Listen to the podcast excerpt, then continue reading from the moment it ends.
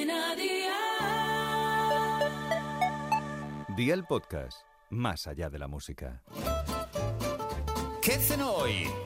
Con Masito. Hola familia, este sándwich de hoy queda muy rico con manzana y pechugas de pavo, pero también lo podéis hacer con restos de pollo y con pera. Veréis qué bueno queda de las dos formas, así que vea por la libreta y toma nota de los ingredientes que te doy la receta. Dos filetes finos de pechuga de pavo, cuatro lonchas de queso abarti, cuatro rebanadas de pan de molde, una manzana pelada y cortada en láminas de medio centímetro de grosor, dos hojas de lechuga, dos cucharadas de mayonesa, dos cucharadas de mostaza, pimienta negra, sal y aceite de oliva virgen extra. ¿Empezamos con la preparación? Pues venga, ¡al lío!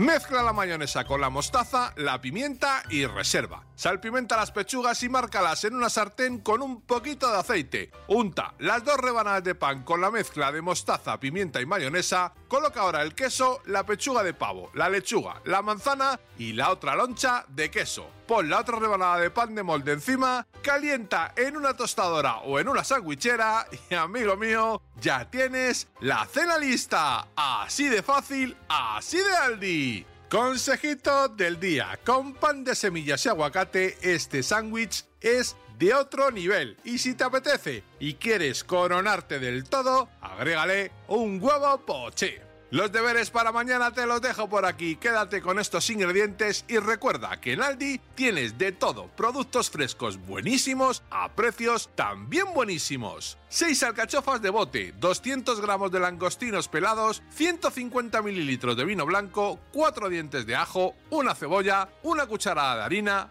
una cucharadita de pimentón, aceite de oliva virgen extra, sal, 300 mililitros de caldo de pescado y perejil fresco picado. Espero y deseo que te haya gustado esta nueva receta y que te suscribas al podcast. Ya sabes que es gratuito. No olvides compartirlo con tus familiares y amigos y te espero mañana. Recuerda, paso lista.